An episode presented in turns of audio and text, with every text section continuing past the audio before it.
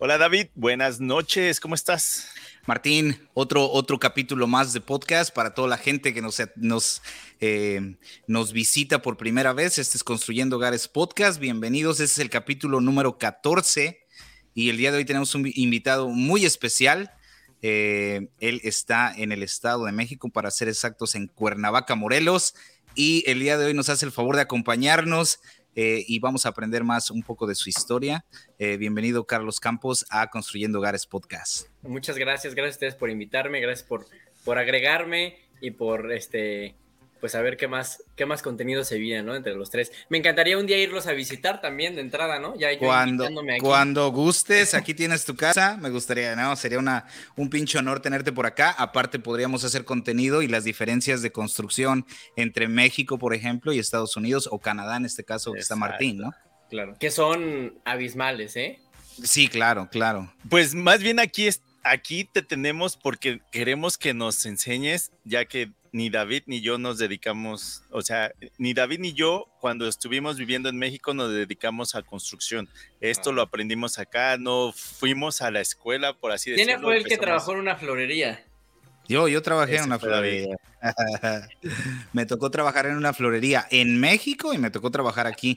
Gracias al, a, lo que, al poco que aprendí en la florería en México, llegué a trabajar a una florería aquí en Los Ángeles. Oh, ya. Sí, lo escuché en un capítulo y dije, ¿qué será? Entonces, pues para nosotros también es una plática muy interesante porque queremos aprender a escuchar de otras personas que sí lo hacen en México, porque sabemos que la construcción entre México y Estados Unidos o Canadá es completamente diferente. Entonces, pues muchas gracias por tu tiempo. Muchas gracias también a todas aquellas personas que nos estén viendo o escuchando por plataformas de podcast. Muchas gracias por el apoyo. Y, claro, de esta manera podemos aprender eh, con la experiencia de Carlos, eh, por ejemplo, cuánto dura la construcción en una casa tradicional en México comparada con Estados Unidos, cuáles son los requerimientos, permisos, etcétera. Por eso tenemos a, Carlos, que él está más empapado en el tema, obviamente él está en México, y de esa manera podemos aprender eh, juntos en esto. Claro. Primero que nada, yo me gustaría preguntarte para aquellos que, nos están viendo por YouTube, se dan cuenta que pues se ve bien chavito y metido a todo eh, en la construcción. ¿Cuántos años tienes, Carlos? Tengo 27, en octubre cumplo 28 años. 27 años. ¿Y exactamente en dónde radicas? ¿En qué parte de México? En Morelos, en Cuernavaca. Digo, tenemos eh, obras en otros estados como Guerrero, Puebla, Ciudad de México, aquí en Morelos, en diferentes municipios, en diferentes ciudades del estado. Em, pero bueno, yo aquí estoy prácticamente todo el día, todos los días, a menos que se requiera ir a otro lugar, em, pues nos, nos movemos. Pero prácticamente aquí la zona centro, zona centro del país. Muy bien. Por ejemplo, eh, David y yo, pues dimos con construcción hasta que nos mudamos a otro país y porque pues nos dábamos cuenta que había más dinero ahí que en lo que estábamos. Yo estaba en restaurantes, David estaba en una florería, en un restaurante también, ¿no? Pero caímos a la construcción, digámoslo así, de chiripada, pero entendemos que lo tuyo fue completamente diferente, incluso estudiaste para esto. ¿Podrías eh, contarnos un poquito de tu historia? Claro. Sí, pues bueno, yo nací en una, en una familia en donde eh, pues era lo que había que hacer, ¿no? Era el pan de cada día. Eh, la obra, el material, los proveedores, los pleitos. Entonces, pues vas creciendo y a la hora de la comida, pues todo el mundo habla de la casa, que de la obra, que del trabajador. Entonces, pues son pláticas que todos los días vas ahí tejiendo en tu mente y ya cuando cuando las entiendes un poco más, pues ya te vas involucrando, ¿no? Entonces mi familia lleva casi 40 años construyendo eh, y empezaron ellos eh, no sé si, recuerden, del, temblor del 85, ¿no? 85. ese temblor que eh, fue una, una, verdadera tragedia. Y ellos ya empezaban un poco a, a levantar una que otra casa eh, muy pequeño. Entonces, muchísima gente de la, de la, Ciudad de México se vino a, a, a, Morelos porque empezaron a, perdieron mucho sus casas. O la gente quiso invertir a lo mejor en, en una casa de fin de semana. El chiste es que hubo mucha movilidad y eso hizo que, que, hubiera un boom ¿no? de, de, construcción aquí en, en el estado. Entonces eso fue lo que los impulsó, que lo que los catapultó para, para empezar a, construir de manera ya mucho más grande, eh, mayor cantidad de casas, ¿no? Volumen y casas más grandes. Entonces, así empezaron ellos, después nací yo en el 94 y por ahí del 2003, 2004 empecé como ya de entrarme, que me mandaban en las vacaciones, típico que, pues ahora vete a la obra, ah, que sacaste bajas calificaciones. hay, que, hay, que, ir a simbrar, cabrón. sí, sí, sí. Entonces, yo nunca estuve peleado con, con, el trabajo, nunca lo he estado. Siempre nos enseñaron eso, ¿no? Que al final lo más importante es el trabajo, el trabajo inteligente y el trabajo eh, honrado y esforzarse, ¿no? Entonces... Eh, ok, tengo dos preguntas antes de que se me vaya. Eh, la primera, cuando tus papás empiezan a esto de construcción, ¿por qué fue? ¿Por, ¿Porque vamos a ver, necesitamos construir nuestra casa o porque ellos habían estudiado también algo relacionado? Fíjate que, que, ellos, em, una historia medio ahí, long story short, te la voy a hacer, son de Michoacán. Okay. Entonces, eh, por azares del destino, llegan a Morelos cuando eran unos niños y pues llegan muy pobres, sin un peso, ni dónde vivir, ni nada, ¿no? Entonces llegan ahí con una familia, este, a pasar unos días, eh, y empiezan a trabajar y empiezan a todos a juntar. Eh... Ay, se cortó, fui yo, fui... No, no, no, estás bien. Perdón, a mí se me trabó todo. Em, empiezan a, trabajar empacando en el súper, boleando zapatos, lavando ajeno, limpiando casas, empiezan a juntar dinero. Es la familia de mi mamá mi mamá y sus hermanos. Uno de mis tíos se fue a vivir a Estados Unidos para juntar lana y allá trabajó pues de mesero también en la construcción y ahorró, trajo capital a México eh, y como empezaban a trabajar también de chalanes, de albañil a los 14, 15 años, con ese capital compraron un terreno, e hicieron una casa que ni siquiera terminaron, me parece, fue como a medias ahí en obra negra la vendieron y a partir de allí después hicieron otra más chiquita, pero ya terminada y así se fueron hasta ah, lo que el día de hoy es. Y ninguno estudió eh, ni ingeniería ni arquitectura porque pues o comían, trabajaban para poder comer o estudiaban y trabajaban, o sea, no, no les daba tiempo, ¿no? Además irte a Estados Unidos, pues vas a trabajar, ¿no? Ya, no, ya te olvidas prácticamente de, la escuela en, con esa, en esa situación económica en la que estaban. Mi mamá fue la única que, terminó una carrera, estudió administración de empresas y pues ella obviamente pues es la que se encarga de toda el área administrativa de la constructora. Ok, entonces Carlos quizá también era, eh, bueno, Carlos a veces sacaba malas calificaciones y, y, de, y de castigo lo mandaban a trabajar a la obra en vacaciones. Correcto. En castigo entre comillas, a mí me encantaba. Entonces, ¿eso fue en la primaria? Nosotros vivíamos em, pegados al taller de carpintería. Entonces, pues, cuando eran sábados o, o, cuando eran vacaciones, pues lo único que yo hacía era caminar de la casa al taller, un minuto caminando o menos. Y entonces, pues ya me decía, ve y ayúdales allá, a ver, pónganlo a hacer algo. Ya sabes, el típico. Alijar era lo más, lo más difícil. Ah, sí, exacto. Una lija de agua ahí, ¿no? alijar. Eh, y, pues no, fue algo que como que se me inculcó y como que también después ya se me hizo un hábito, una rutina, el, el, trabajar un día a la semana o un fin de semana completo o en vacaciones unos que otros días. Entonces, yo creo que ahí fue como ir aprendiendo, ir conociendo de los materiales, eh, porque bueno, a, lo mejor dicen, ay, ese güey a los 10 años va a andar, pues sí, a los 10 años tú puedes cargar una tabla, eh, eh, cepillarla, lijarla, o barrer, puedes hacer lo que quieras. Barrer el taller. O barrer, exacto, ¿no? Oye, ¿y te daban una compensación o era de, pues ni modo, aquí vas a estar de gratis por, burro? No me daban nada.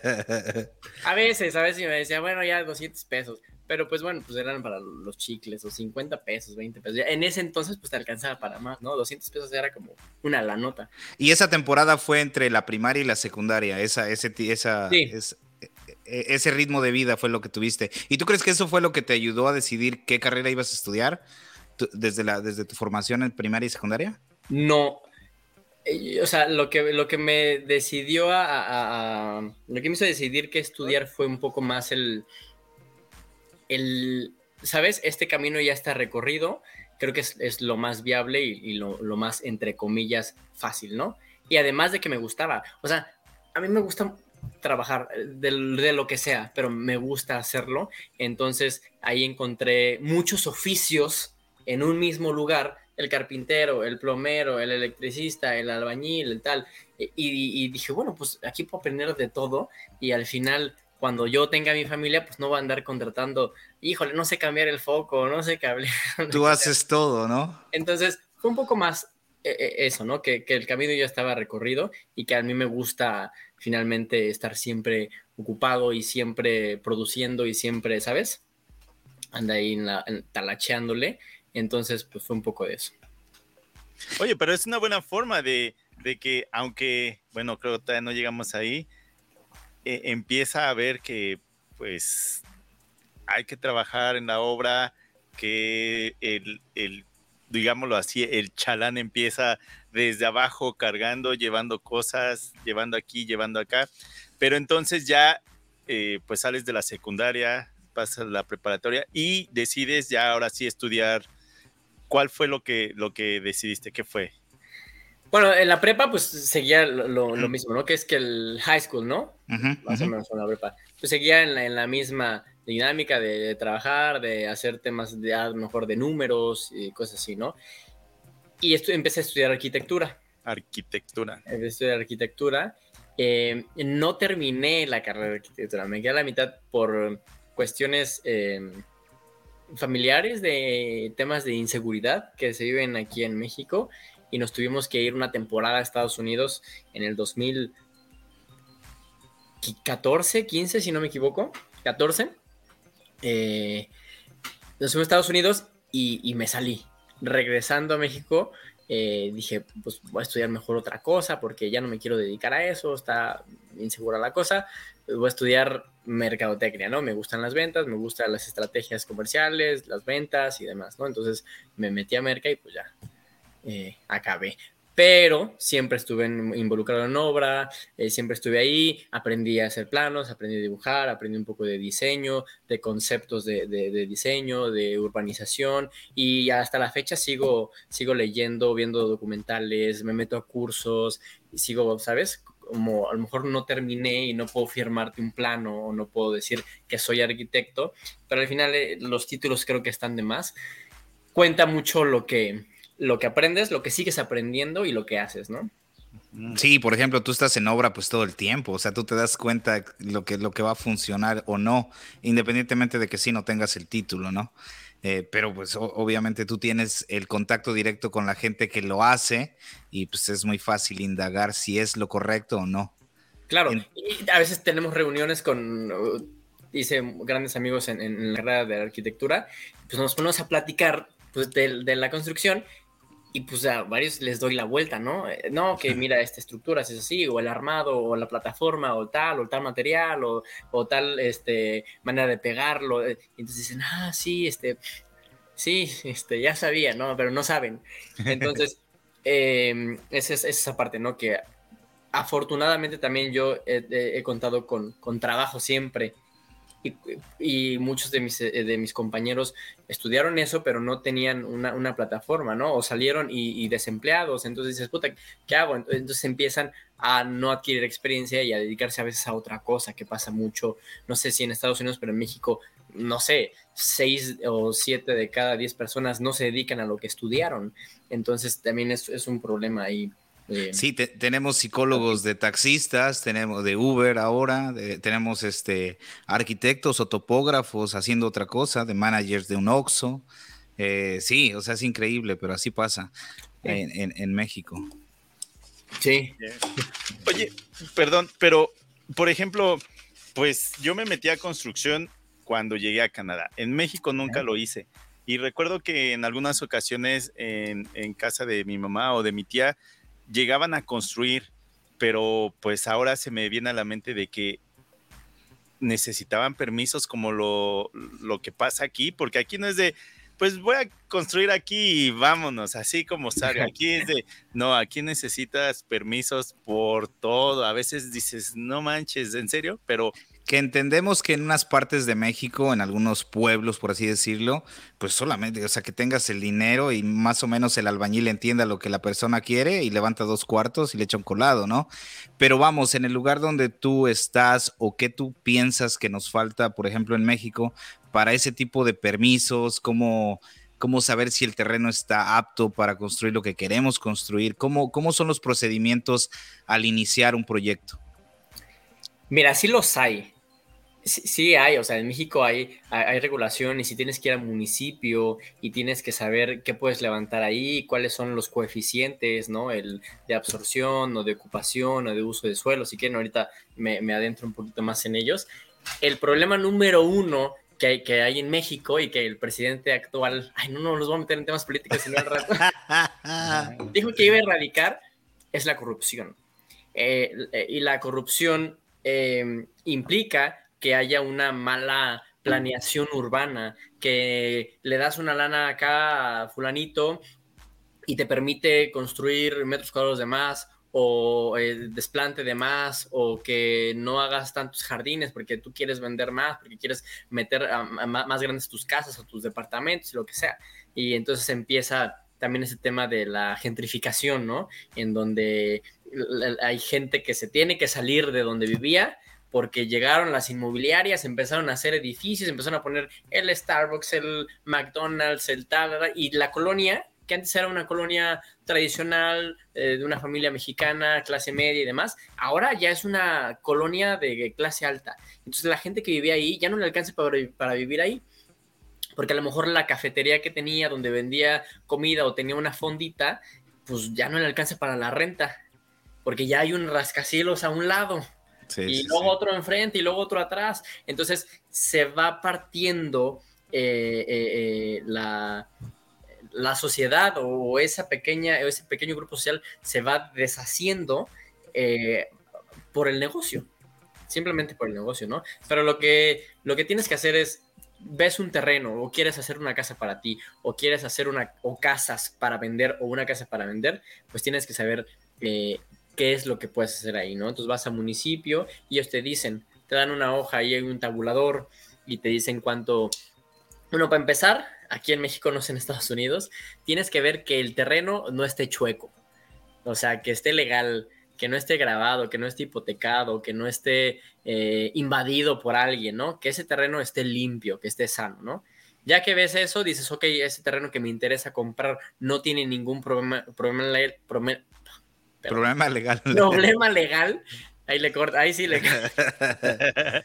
Ya que viste que ese terreno no tiene ningún problema legal, eh, dices, ok, ¿qué es lo que podemos hacer aquí? Entonces ya te dicen, ¿sabes qué? Aquí puedes construir uso mixto, eh, vivienda, comercial, eh, lo que sea, ¿no? Entonces, ah, ok, quiero hacer una placita abajo y unos departamentos arriba. Ok, ¿cuánto tienes? Que, medir esos mm, eh, departamentos como máximo, ¿no? Pues 70 metros cuadrados, 90. Entonces ya vas paso a paso eh, viendo qué es lo que necesitas, eso te lo da totalmente el municipio, y ya después de ahí, pues ya tú decides comprar y echar tus números. Oye, ¿sabes qué? Para ese terreno sí me sale el negocio si hago esos departamentos de tantos metros. Oye, ¿sabes qué? No me sale el negocio si hago departamentos muy chiquitos porque quiero venderlos más caros o el terreno está muy caro, necesito hacer departamentos más grandes. Entonces vas buscando. El tema aquí es la corrupción. El tema aquí es que tú ves un terreno y dices, no, ese terreno está buenísimo. Yo ya visualicé 10 casas de 500 metros cuadrados que no las puedes hacer, pero mira. Sí. Le caes bien a alguien y los puedes hacer. Y entonces ahí hay problemas de contaminación, problemas ambientales, problemas de inundaciones, porque no estás, por ejemplo, el coeficiente de absorción de suelo, el CAS, es un coeficiente en el que solamente te permiten o, que tienes obligadamente que dejar cierta área verde o área para que cuando llueva el, el agua se vaya. Porque si todo lo echas de concreto, cisternas firmes, este, vas, vas a afectar a los vecinos, no terminas afectando. exacto, y vas a afectar pues toda la colonia. Toda el área. Entonces, ¿sabes qué? Tienes que dejar eh, X cantidad de metros cuadrados de área verde para que se vaya el agua, ¿no? Entonces, empiezas a ver todo eso. El, de ocupación de suelo es cuántos, si tu terreno tiene 500 metros eh, cuadrados, eh, ¿cuántos metros puedes utilizar?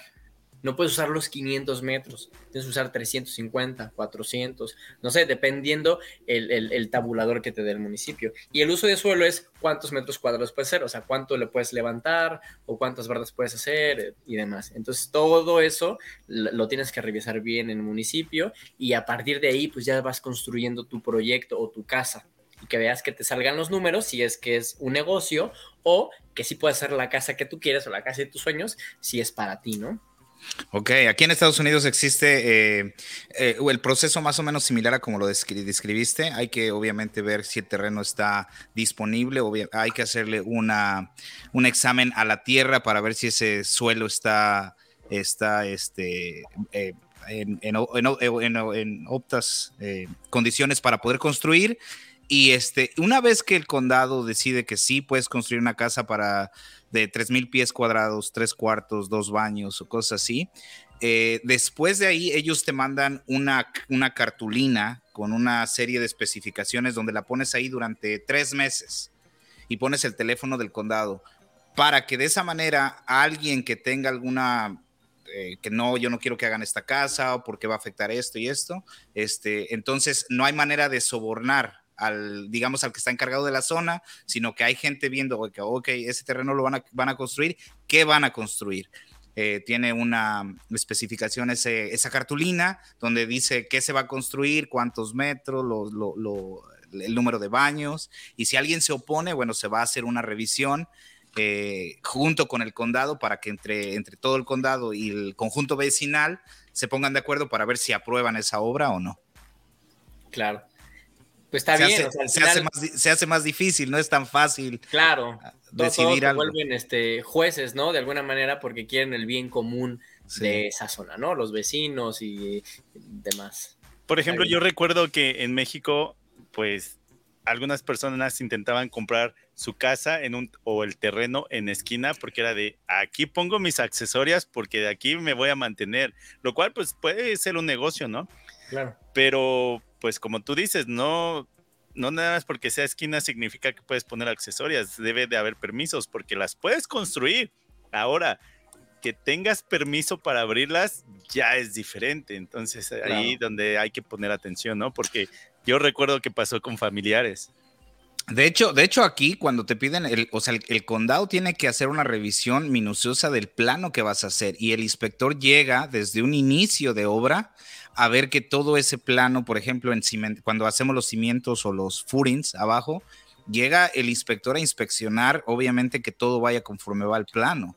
Entonces, no, no, eh, y el plano obviamente tiene que estar eh, con las especificaciones que ya aprobó el condado. No hay manera de, ok, voy a hacer un área comercial donde no es un área comercial.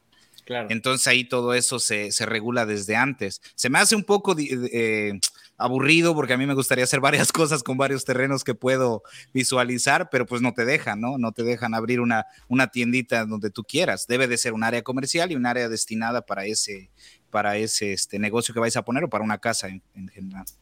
Sí, aquí es un poco lo mismo, igual, o sea, tú llevas, ya, ya que hiciste todo eso, ¿no? De que si sí se puede, si el terreno está bien, es legal y demás, ya llevas tus planos, ¿no? Ya pagas una licencia de construcción, y un permiso para construir, o sea, toda esa parte, y tienes que llevar tus planos, ¿no? De cómo vas a conectarte al drenaje eh, eh, municipal, al agua, o sea, todo, esa, todo eso. Eh, o si no hay drenaje, eh, tienes que hacer este, tu campo de oxidación, eh, todo ese tema, ¿no? Entonces, fosa séptica y demás. Em, pero ya no te vuelven a revisar si le echaste un cuarto de más, si no te conectaste bien a la red o si hiciste alguna otra cosita. No, no, no, no. Sí te lo van y te lo revisan, pero ahí es donde empieza todo el... El, soborno, la corrupción, ¿no? Era lo que yo iba a preguntar, porque, por ejemplo, eh, no estoy diciendo que, ah, es que en Canadá, es que en Estados Unidos se hace así y así se debería de hacer. Yo entiendo que son diferentes países y eh, se trabaja de diferente manera. Aquí, pues, las casas están construidas con madera. Solamente lo que es eh, la fundación o el basement está hecho de concreto y ya de ahí todo es de madera. Pero, pues, no puedes cerrar paredes nada más así, porque sí, hay inspecciones donde es, a ver, primero necesitas pasar a inspección de que se construyó bien, no, pues va, vale, pasar. Estructural. Estructural. Y luego la siguiente, eléctrico, a ver. ajá. Eléctrico y plomería. Y, y, así poco a poco van pasando las inspecciones hasta que te dicen, ok, todo pasó bien o hay que cambiar tal cosa. ¿Cómo es en México? Honestamente, eh, a mí me llama mucho la atención. No estoy diciendo que en México, en Estados Unidos o Canadá, y así es la forma de hacerlo. No lo estoy diciendo, pero sí me llama mucho la atención de cómo y por eso tengo que sacar los ejemplos. Ya te autorizaron, perdón, ya te autorizaron, ya, ya tienes tu, tu plano de cómo va a ser la construcción, tantos cuartos, tantos baños. ¿Qué sigue? ¿Sí hay alguno, algo así como una inspección o de plano no la hay? Sí, no, no, claro, sí, te lo revisan ahí. Eh, en algunos lugares no, no es necesario que tú presentes un plano estructural. Por ejemplo, en Ciudad de México, que tiende más a este tema sísmico y que el suelo sabes, era un lago y es puro relleno y demás, sí te obligan a presentar un plano estructural y cómo vas a resolver ese problema y también de instalaciones eléctricas, hidráulicas, sanitarias y demás. Eh, por ejemplo, en, donde nosotros estamos no estás obligado a presentar tal cual este cómo vas a, a resolver esos problemas, pero sí hay que tenerlos, porque es importante tenerlos para el cliente que te va a comprar, para el trabajador que va, que va a realizar e, esa labor, ¿no? Y, porque es lo que se debe de hacer. Porque entonces si nos vamos a la, ilegalidad, pues entonces no hacemos nada, ¿no? Entonces sí tratar nosotros de empezar a erradicar esos problemas. Ahorita estoy hablando de la parte mala y a lo mejor y no me gusta mucho hablar de eso, pero es algo que se tiene que hablar porque es un problema que nos atañe a todos los constructores, porque está el típico que no, es que yo me compré una casa y está llena de humedades y ya se me cuarteó toda y el cable que me pusieron no sé qué y la instalación está llena de fugas y está mal hecha, no sé en Estados Unidos, pero en México es muy común, o el arquitecto que me fue con el dinero, o sea, ¿sabes? O sea, ese tipo de cosas desafortunadamente pasan y no es que aquí no esté tan regulado, está regulado, está bien en, en, en, en, la forma. En papel está bien, pero en la pero forma en el fondo eh, hay, mucho, hay muchos huecos en donde pues se aprovecha, se aprovechan y, empiezan a hacer, ¿sabes? Cosas que no debería. Pero sí, o sea, tú tienes que presentar cómo vas a entrar las acometidas de, la luz, o sea, del plano estructural, qué tipo de armado vas a usar. O sea, aquí pues, usamos mucho el acero, el concreto, de qué calidades, o sea, toda esa parte es, es, es, lo que se debe de hacer y lo que nosotros personalmente hacemos, pero sí tenemos muchos colegas conocidos o constructoras vecinas que sabes que ahí en ese terreno no se podía hacer eso. Oye, nosotros no compramos ese terreno porque no queríamos este, violar el reglamento, pero al rato llega casas fulano de tal y ya te levantó lo que tú querías hacer, ¿no? Que no se podía. Entonces dices, mm, bueno, al final cada quien se queda con su ética laboral y con su ética personal y ahí pues bueno, ya es, es, es, es de cada quien, ¿no? Como cómo trabaja. Exactamente. Y por ejemplo, en México, eh, lo que dura una casa comparado con la de Estados Unidos es mucho más, ¿no? Aquí en Estados Unidos, cada ocho años están cambiando cocina y baños, ¿no? Porque es lo que la gente quiere. Cada ocho años están remodelando. Cada 15 o 20 años están cambiando el exterior o agregándole al exterior. Y en México, no. En México, o sea, la casa de mi abuelito tiene 60 años y está está, está igual, ¿no? Cambian dos, tres tejas y sigue lo mismo, ¿no? Sí, una pintadita y ah, sí, sí, sí, sigue, ¿no? Entonces, ¿por qué no ahora eh, eh, siguiendo los métodos tradicionales de construcción en México, los, los hacemos de mejor forma o de lo que tú estás, ah, de lo que tú estás hablando, ¿no? Si nos tomamos mejor el tiempo de, de informarnos y educarnos si el terreno está apto para esa construcción, si se puede, y lo que tú dices, ¿no? Para darle un mejor servicio a los clientes y que no haya todo ese problema al, a los cinco años de la construcción de esa casa, ¿no? Fugas, la electricidad eh, no funciona. Por ejemplo, en la casa de mi papá, alguna Navidad fuimos a, mis hermanos y yo a pasar la Navidad a México y llevamos bastantes series eh, navideñas entre árboles y todo. Y pues nosotros aquí estamos acostumbrados a conectar todo y todo lo pones en la noche, ¿no? Y allá pusimos yo creo que seis series en la casa afuera y prendimos todas y se nos iba, se nos iba la luz. o sea, no nos aguantaba. Y yo decía yo, wow, o sea, ¿por qué, por qué, por qué no tuvieron una, eh, una mejor instalación la casa, no? Y obviamente mi papá por ahorrar dinero y el electricista por no educar a mi papá, pues eso es lo que teníamos. Es un problema en México, eh, por ejemplo, yo admiro mucho, los admiro a ustedes muchísimo porque eh, empecé a ver su, su contenido y vi que ustedes, aunque pues llegaron de un país a otro a dedicarse a algo que a lo mejor en su vida habían agarrado una tabla, no sé, hablando por hablar, eh, pero se están profesionalizando. Van a expos, van a cursos, compran herramientas de mejor calidad y van avanzando y siguen estudiando, ¿no? O sea, ahí tú tienes no sé cuántos talados atrás de ti, este, carísimos, ¿no? O a lo mejor herramienta mejor. Y aquí la persona que tiene un oficio difícilmente eh, sigue aprendiendo. Sigue aprendiendo, pero pues lo mismo que ya sabe hacer o que lleva haciendo 20, 30, 40, 50 años, ¿no? Porque hay por lo menos electricistas o albañiles de 70, 80, de 70, 60 años, ¿no? Pero en Estados Unidos la gente tiende más a profesionalizarse, a hacer las cosas mejor, a, aprender de nuevos materiales, ¿sabes? Y aquí en México no. Entonces, pues está el típico electricista que dice, no, pues yo te hago la chamba, pero te la hace mal porque a lo mejor en esa zona eh, el voltaje tenía que ser mayor o tenía, ¿sabes? Que hacer un tipo de instalación diferente o un tipo de, eh, el cobre a lo mejor en esa zona por el frío, por, y la gente no, no, tiende a, a, aprender ese tipo de cosas, entonces por eso se van generando los errores. La autoconstrucción en México es un problema grave porque dice, no, pues la neta es que no tengo mucha lana y tengo el terreno que compramos hace años, pero quiero hacer mi casa. Pues tráete un albañil y vámonos. Y el albañil te hace los planos y el albañil te hace casi casi que los trámites y el albañil te levanta y te hace todo casi casi hasta te hace el, asado, ya que de, eh, y eso y eso eso genera problemas a futuro, eso genera problemas porque pues no están bien planeadas las ciudades, porque de repente si tú vas en el avión llegas a México y ves ahí las losas llenas de pinacos horribles y todo gris y todo mal hecho, ¿no? Entonces, eh, en México o en Latinoamérica la arquitectura se ve como un lujo y no debería de ser así. La arquitectura no debería ser un lujo, la arquitectura debería ser un servicio para hacer vivienda de calidad a todos niveles. Y aquí las casas de interés social, las famosas casas Geo o casas X, por no decir nombres de constructoras, pues son, son contratos de gobierno en donde sí, pues ve, ahí hay un lago, y explótalo y no importa, eso pasó con, con, Peña Nieto, ¿no? Yo aquí ya sigo hablando de política. Eh, eso, eso, eso se genera un problema porque no les interesa, no les interesa, no contratan arquitectos serios, no contratan arquitectos que estén dispuestos o que tengan esa conciencia de querer crear comunidades y ciudades mejores planeadas.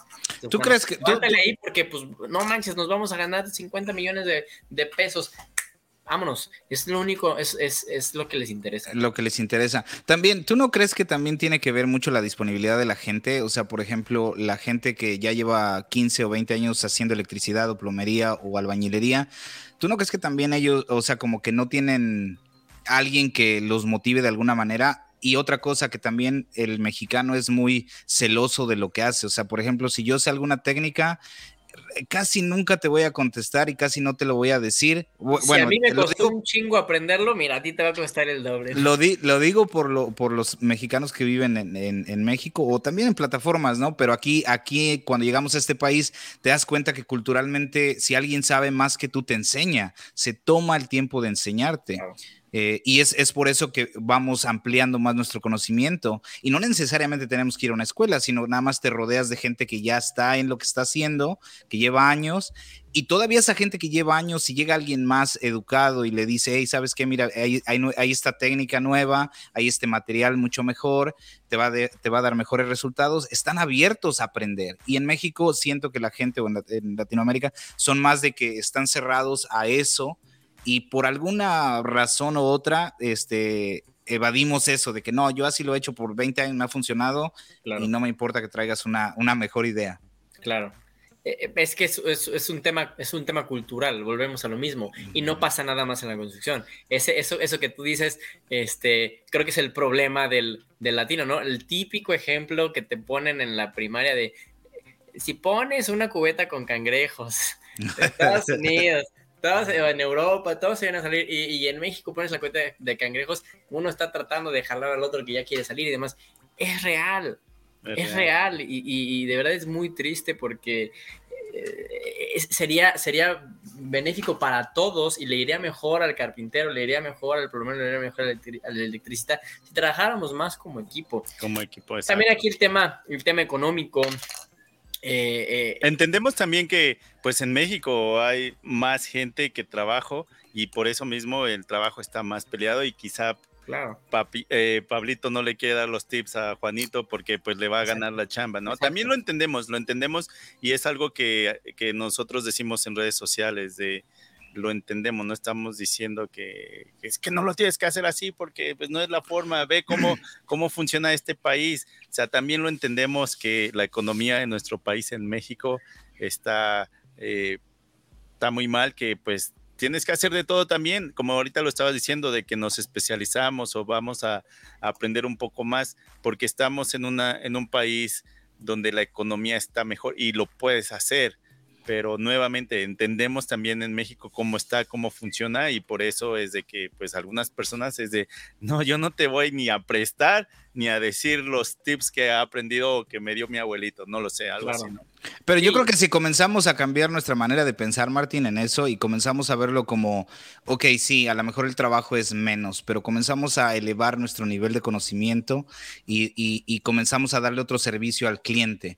Eh, de mejor calidad. Entonces eso eleva nuestro nivel de conocimiento y eleva los precios de construcción. Entonces eso no me quita trabajo, o sea, me da a lo mejor menos trabajo, pero con mejor calidad y el precio es mucho más caro. El cliente recibe mejor producto y yo recibo mejor pago por el servicio que estoy haciendo en conjunto con la gente que estoy compartiendo mi conocimiento.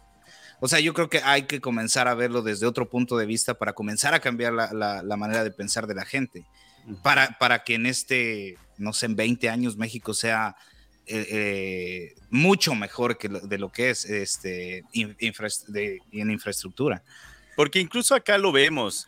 Eh, por ejemplo, llegan latinos, no vamos a decir que nada más mexicanos o nada más de tal o cual país, pero a veces llegan personas de otros países donde es que en mi país se hace de esta manera y así lo voy a hacer. Es de, no, ya no estás en tu país, ya estás en otro país y este país es lo que es por las reglas que pone y eres tú el que se tiene que adaptar, no ese país a ti. Si no, pues mira, agarra tus cosas y vámonos.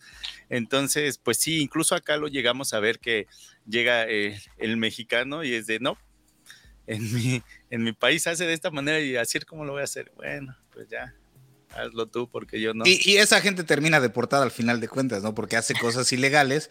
Por ejemplo, tomar, ¿no? Tomar y manejar aquí es un problema gravísimo. O sea, por, por una infracción eh, tomando, puedes perder tu residencia si eres residente o bien en algún futuro, si quieres arreglar papeles y tienes una infracción tomando, manejando eh, embriagado, no te, no te dan el, perdón, o sea, no, no, te, es un, es un delito muy grave. Entonces, este, pues aquí te vas educando, ¿no? Que las leyes se hicieron para cumplirse. Carlos, tengo una duda, ahorita que, ahorita me acordé de esta pregunta que me hicieron hace muchos, muchos años, antes de que yo estuviera en redes sociales. Eh, un amigo que trabajaba en la misma empresa que yo, él vivió en México unos años, o no sé cuánto tiempo, pero estuvo en México. Y una, vez me dijo, oye Martín, ¿es verdad que en México dejan las casas en obra gris? Creo que así es, en obra gris, para no pagar impuestos. Y fue de, pues quién sabe. Y, y me quedé ahorita que, ahorita que dijiste algo así de los tinacos y que no se ve tan bien, se me vino a la mente. Y, y nunca la supe contestar. No estaba metido en redes sociales, no había quien yo preguntarle y ahorita me acordé de esa, de esa pregunta. Mira, mm, dependiendo el, segmento o, la zona en donde se construyó, por ejemplo, muchas veces no terminan las casas porque pues no les alcanza para, para terminarlas. Entonces, si tú no hiciste ni siquiera los trámites correspondientes y no terminas tu casa, pues no hay manera de que siquiera tengas una escritura o un papel de cuántos metros cuadrados hiciste. Entonces, cuando te toque pagar, pues vas a pagar con qué si no tienes un papel que diga, esta casa tiene tantos metros cuadrados, es de fulano de tal, tal, tal, tal, Entonces, mucha gente que hace ese tipo de construcciones nunca puede vender. Nunca va a vender su casa porque no es una casa que esté legalmente constituida. Entonces, ajá, a lo mejor si no pagó impuestos o no pagó eh, los gastos de escrituración o lo que sea, o, el, o el, el, papel que te dan de, finalización o culminación de, obra de ocupación de, la propiedad. Entonces, pues sí, no pagas, pero pues tampoco puedes vender eso. Hasta que pagues, ya puedes vender. Justo hace como un, unos ocho meses, seis meses, tenía un barnizador que dijo, no, que ya vendí mi casa, que no sé qué, un millón de pesos. Y dije, ah, órale, qué buena onda, que no sé qué. Bueno, le costó una lana venderla. ¿Por qué? Porque no estaba bien la escritura, porque no tenía bien los datos, porque no había pagado nunca impuestos, porque ni siquiera estaba dado de alta, porque a lo mejor dijo, no, pues yo me he ahorrado esa lana y, nos estamos acá chingando al, al SAT, al gobierno. Pero ajá, cuando la quieres vender porque te quieres ir del estado, porque quieres, eh, tienes una emergencia o algo así, pues legalmente es una casa que no puedes vender. Pero sí, tiene, sí tiene manera de arreglarse, ¿no? O sea, para... Sí, sí, hay manera de arreglarse, pero es un lío. O un trámite. Y en México es, es dos veces más el dolor. Sí, la burocracia aquí es tremenda. Carlos, también nos comentabas que le entras a la carpintería, que también sabes, ¿no? Mira, en, sé de, tablas, de tipos de madera, de triple, de enchapado, eh, eso, pero no, es a lo mejor al que yo haya, que ahora me, me, ya de más grande me meta al taller, ¿sabes? A, cortar o a ensamblar o, ¿sabes? De, de lejos. Se me vino otra, otra pregunta y esto es porque, ¿por qué? No lo sé, hay una, una pelea en redes sociales o en el, o fuera de redes sociales de que si trabajas con placas de melaminas o MDF o enchapados, no eres carpintero. Tú construyes casas, entonces esas las construyes para poder venderlas.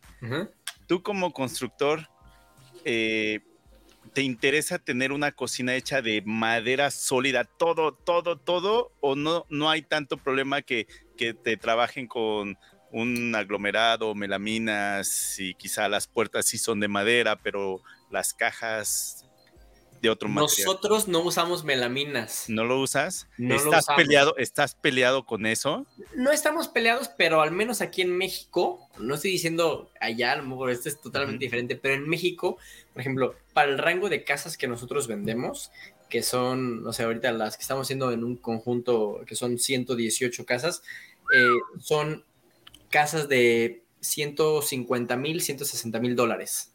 Ok. Dólares. Que la gente ya se fija un poquito más en qué acabado le pusiste, que, y ellos ven la melamina y el MDF y tal como algo, como un material un poco malo. Y entonces, por ejemplo, ¿qué, material usas? Por ejemplo, entiendo que en México la mayoría de veces la base de la cocina está hecha de, ladrillo o concreto y ya se reviste y se le pone puertas de madera. Y los muebles que van en la parte de arriba, entonces, ¿cómo, cómo serían? ¿De qué material?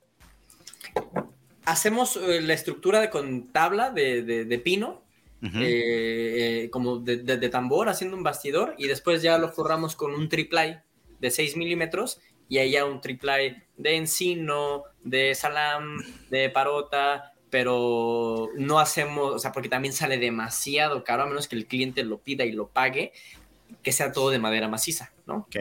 Las puertas o las alacenas, todo eso, no lo hacemos así, pero sí hacemos la estructura, todo de, con tabla de, pino, todo el armado, y ya después forramos y enchapamos con triple pues un poquito ya más, más fino, ¿no? Un cedro, un Ok, entonces sería más como un bastidor o de tambor y entonces ya... Eh, se notaría como si fuera una madera gruesa, ¿no? Ok, perfecto. Porque, por ejemplo, yo estoy metido en la instalación, construcción e instalación de, muebles integrales, pero acá en Canadá las cajas, por así decirlo, pueden ser de MDF, pueden ser de melaminas, pueden ser un triple y ya las puertas ahora sí son maderas sólidas, dependiendo el gusto, dependiendo también el capital del cliente. Pero también me caen muchas, muchos mensajes de que es que eso no te va a durar. Y es de que, no, es que tú no entiendes cómo es Canadá o Estados Unidos, donde afuera podemos estar a menos 50 grados centígrados, pero adentro de la casa estás a, no sé, a 18, 20 grados y la humedad se puede eh, controlar más que si tienes muebles de MDF, no se te echan a perder porque estás controlando la humedad. Ahora, entiendo que tú estás en otro país y entiendo que pues es raro que una casa eh, tenga todo ese control de, de humedad o, calentadores y cosas así. Entonces ahí yo sí lo entiendo, pero me llegan muchos, muchos mensajes acerca de eso. Sí, o sea, ahí ya hablamos a lo mejor de un, de un tema constructivo ya eh, de la casa, porque aquí, o sea, no usamos aislantes, o sea, a lo mejor nada más sí en la losa, un impermeabilizante, una carpeta asfáltica para las humedades y demás, pero como no tenemos climas extremos, a menos que vivas a lo mejor en un estado de la República en el norte o en Mérida, donde hay mucha humedad y todo eso, donde a lo mejor ya implica que la casa a lo mejor ya lleva paneles de diferente material, aislantes, térmicos y demás. Pero aquí en la zona centro y la gran mayoría del país, también por un tema económico, porque eso sale mucho más caro, pues tu casa, si hace calor afuera, y también adentro. Entonces, claro, entonces eh, los muebles se hinchan, se tuercen la madera, eh, o no tienen cuidado y, mojan el MDF y pues ya sabes que eso se esponja y todo lo que sucede, ¿no? Entonces, eh, por ejemplo, igual las cocinas, ¿no? Yo veo allá en Estados Unidos que utilizan mucho el, este, ya se me olvidó el nombre. Triple La formalca. Aquí hasta el que no tiene tanta lana trata de meterle su cocina de granito, a lo mejor del más vara, pero las hacemos así, ¿no? Ya después ya hay calidades o niveles de granitos o de cuarzos, ¿no? Que también hacemos eso aparte. Em, y pues ahí vas más o menos como que entendiéndole al cliente, adaptándote a, su presupuesto. Y también creo que es un tema de que alguien que es carpintero demerita mucho el trabajo de, ay, no, es que lo hace con MDF o melamina. Eso no es ser un carpintero de verdad, ¿no? Eh, porque existe, es como, eso no es ser chingón o lo que sea. Claro que no, o sea, al final es un trabajo y si está bien hecho puede estar mejor hecho que un trabajo de una madera maciza, ¿no? Sí, eh, perdón que lo diga, perdón que lo diga, pero es como, como aquel, perdón que lo diga, el pendejazo que piensa que o que hace menos a un albañil, cuando ese albañil sabe más que tú, sabe construirte Exacto. Un edificio es ¿por qué lo haces menos cuando tiene más conocimientos que tú? Claro. Sí, justo ayer estaba viendo un meme que compartió un, albañil en uno de sus estados que ponía eh, muchas veces se, hace menos el trabajo del albañil cuando el albañil sabe calcular, sabe medir, sabe trazar y además eh, su trabajo físico rudo eh, lo sabe hacer. Entonces muchas veces, ah, este güey, pinche albañil, ¿no? Es un, es un, una ofensa tan pendeja que es como alguien que dice ese tipo de cosas que no sabe lo que dice. un buen albañil es un excelente profesionista y es una persona que te sabe levantar una casa y que en la que tú estás viviendo y confías tu vida casi casi en él, ¿no? Porque o un albañil te hace una, o la casa de tus sueños, o también te hace la pesadilla. la pesadilla de tus sueños. Hablando de ese tema, este, para la gente que quiere construir su casa en México, por ejemplo, yo anduve investigando, de hecho tengo una casa en obra negra, no la acabé, eh, por lo mismo de que los, los, albañiles y es un desmadre. es un dolor de cabeza, güey, es un dolor de no me entienden, es una frustración cabrona. Este, ¿cómo, ¿Cómo hacerle, por ejemplo, tú que estás en el ramo, ¿Qué, ¿qué, es lo primero que tendríamos que buscar para construir una casa? ¿Qué, o sea, obviamente el terreno, pero después de ahí, ¿qué sigue? ¿Cómo, ¿Cómo detectar a un buen constructor? ¿Cómo sabemos que no se va a ir con nuestra lana de, enganche y no, no, nunca más nos va a volver a contestar? Ese es, mira, si yo respondiera esa pregunta sería millonario. Escribiría un libro a mí mucha gente a veces me dice, oye, necesito un albañil porque yo no recomiendo. Oye, necesito un constructor, yo no recomiendo. Y siempre digo, mira, discúlpame, si, si me quieres esperar, yo te lo hago. Eh, porque muchas veces estamos... Pero, pero estamos tres años, tres años para llegar. Exacto, sí. Haz fila y este... Porque a mí no me gusta recomendar. Porque me ha pasado. Oye, que me recomendaste, y al rato te andan cobrando a ti. Exacto. Tú nada más hiciste la buena labor de recomendarle a un contratista o un albañil o un arquitecto, pero no sabes. A menos que sepas que puedes meter las manos al fuego por un cabrón, lo haces. Mientras, no recomiendas ni, o sea, ni al pintor.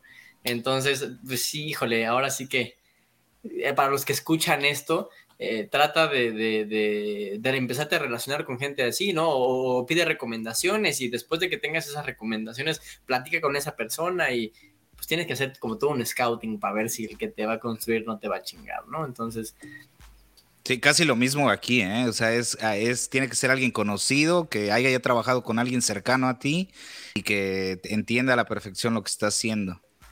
Eh, claro. Es, es, difícil. Y me ha tocado mucha gente que está en Estados Unidos que manda su dinero mensualmente o semanalmente para construir su casa. Y, güey, siempre, siempre terminamos decepcionados de, de, alguna, de alguna cosa. O sea, nunca queda como queremos que quede. Sí, no, exacto. Sí, y si no tienes. Y además, eh, porque, es, volvemos a lo mismo, es, es caro, es, es un lujo. Entonces, pues a quién le pagan, pues le pago al albañil o al maestro que medio le sabe, y, porque la gente que está ya mandando su dinero para acá, pues no es como que estén barriendo el dinero. que así creen, güey, que así, así piensan. Tiene dos, dos, chambas y, y, a eso se fue, ¿no? A mandar dinero para hacer su casa aquí y después regresar y estar con su familia, porque está de manera ilegal, ¿no? Entonces, eh, pues sí, es, es, es, muy frustrante, debe de ser muy frustrante pues mandar tu dinero y ver que llegas y pues, están mal los baños o y, luego, por ejemplo, otra opción sería también comprar una casa ya hecha, pero te encuentras con que eh, sobornaron al, municipio para dar permisos en un lugar donde a lo mejor no se podía. Entonces, ¿cómo sabes a ciencia cierta si ese lugar es, es seguro para comprar una casa de 150 metros cuadrados? ¿no? O sea, ¿cómo sabes que esa casa no te va a dar problemas en cuatro o cinco años? ¿O quién te va a responder? Claro, sí, sí tendrías que, que, ahí ver el tema de... Eh, conocer un poco de los antecedentes de quién construyó, informarte un poco y visitar la zona y ver que pues, pues esté todo bien y, ya tomas una decisión, ¿no? Visitas varios desarrollos y, vas viendo, pero sí, al final es, más caro comprar algo ya hecho que hacerlo tú, ¿no? Claro, yo, claro. Yo tengo una pregunta. Eh, ahorita nos, nos, nos, mencionaste que estás haciendo un proyecto grande. ¿Ahí tienes un equipo de trabajo o subcontratas a todos o cómo está? Porque ok, esa sería la primera parte. La segunda, por ejemplo, en ese proyecto que es grande, ¿quién construye el mobiliario para la casa? Todo lo hacemos nosotros. ¿Todo? Órale. tenemos, nosotros tenemos eh, un taller de herrería, tenemos un taller de aluminio, tenemos un taller de carpintería, tenemos una fábrica de, granito y mármol en el que hacemos las barras, las cocinas, tenemos este todo. Lo único que David, contratamos ¿estás buscando quién construya tu casa? Ajá, exacto, pues nosotros se las hacemos Ok, Carlos, es que no sabías que esta entrevista es para. Sí, sí, estamos haciendo nuestra tarea. estamos buscando quién nos construye. Págale su dinero, yo aquí. No, es que de verdad hay bastante gente, especialmente mexicanos que viven aquí en Estados Unidos, que pues quisieran su casa. Estamos, eh, hay varios amigos que quieren comprar su casa en Mérida y ves que hay ahorita bastante fiebre por las casas en Mérida. Y yo digo, güeyes, vais a dar una vuelta primero, a ver cómo está el pedo. Yo soy enemigo de, ese. Digo. Hace, hace cuatro años que empezó el. el boom. Y que todo el mundo empezaba a comprar, dije, ok, o, es un buen negocio o es eh, o, van a chingarse a varios bonito. Y dije, bueno, pues yo como constructor, ¿qué hago? Pues me voy una semana a Mérida y voy y visito, ¿no? Y la gran mayoría de, proyectos que, que visité eh, sin urbanizar, sin servicios.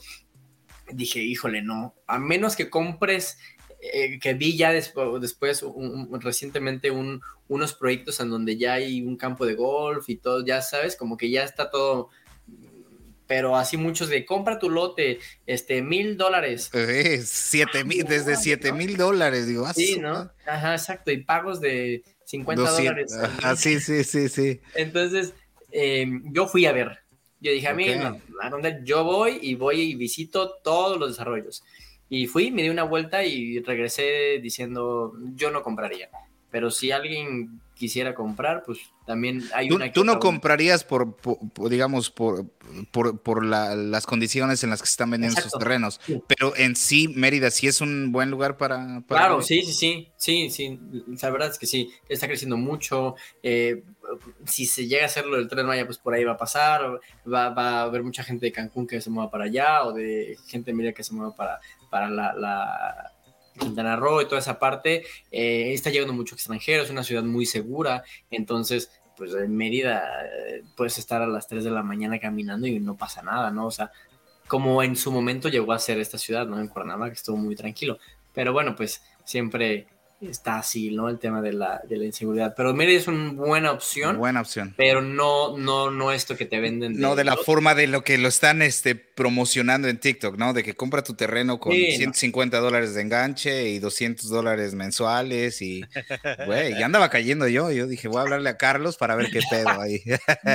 Oye. Habría que, buscar, que buscar una zona bien. Y una zona bien. Que va, pero no así cualquier terreno que te vendan.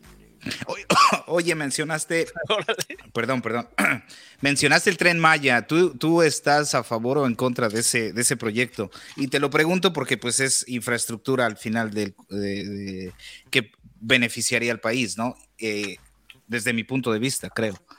Yo no estoy ni a favor ni en contra. Eh, he visto, hay varios despachos de, de, arquitectura muy, muy importantes en México. Eh, muy grandes y buenos, realmente este, de renombre, que están haciendo eh, especie de master plan cada parada de o cada em, en donde se concentra, ¿no? A lo mejor la estación donde parte el tren y va a la siguiente ciudad y demás, donde hay proyectos muy interesantes y muy buenos.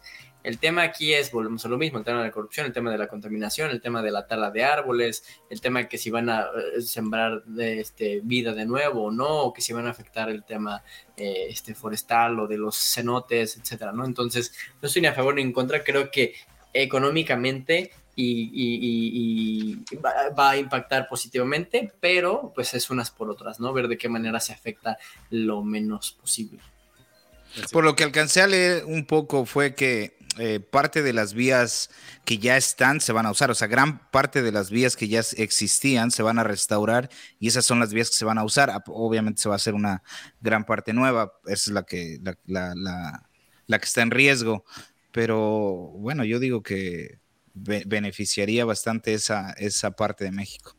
Sí, además el presidente, pues ahorita eh, tiene encima muchísima gente. es un presidente muy polémico. La oposición, pues quiere quitarlo y quiere que el siguiente sexenio pues no gane otra vez su partido, entonces buscan cualquier cosa pues para demeritar lo que está haciendo y en algunas cosas sí tiene razón, no no no es perfecto, no no no es la persona que dice ser, pero también hay cosas que hay que rescatar de su administración y de estos proyectos grandes que quiere hacer, que solo creo que a la gente le faltaría como informarnos más de qué es lo que van a hacer, cómo lo van a hacer exactamente, porque hay muchos huecos, hay muchos vacíos. Como que más transparencia. Que no sabemos exacto por dónde va a pasar exactamente, qué es lo que van a hacer, si se van a tirar árboles o no. Él dijo que no se va a tirar ni uno solo y de repente videos en donde hay hectáreas y hectáreas y hectáreas este, sin árboles, ¿no? Entonces, solo es eso, ¿no? Claridad en la comunicación y que sea todo más transparente para todos. Y eso le beneficiaría a él también. Cambiémosle de tema de, de me van a funar. Del gobierno, porque si no, luego se nos pueden venir encima. Oye, entonces nos comentabas que no subcontratas nada, ustedes hacen todo. ¿Qué tan grande es tu equipo? ¿Y te es difícil conseguir personal? Eh, sí, la, la verdad es que es de las cosas en las que más se batalla porque hay mucha rotación. Eh, digo, tenemos gente que lleva 30 años, ¿no? Desde antes de que yo naciera, eh, pero sabes que el chalán o los chalanes jovencitos o los pintores y demás ya no vienen o, no, no, vienen todos los días de la semana, entonces hay que estarlos cambiando y hay que conseguir otra vez gente y no hay mucha gente que también quiera trabajar porque como tú dices al principio, en México hay más gente que trabaja. Sí y no, hay mucha gente que también no quiere trabajar y hay mucho trabajo. Entonces, sí se vuelve un problema. Creo que... algunos, salen, algunos salen eh, buscando trabajo, pidiéndole a Dios no encontrarlo. No encontrarlo, exacto, sí. Entonces, eh, ese es el tema de la logística, el tema del, del, de hacerlas, de la mano de obra, es lo que lo que sí es es el problema número uno, podría decirlo. Ya después vienen los problemas que si el cliente es complicado, que si no sé qué, que si el proveedor quedó mal, que si lo que sea.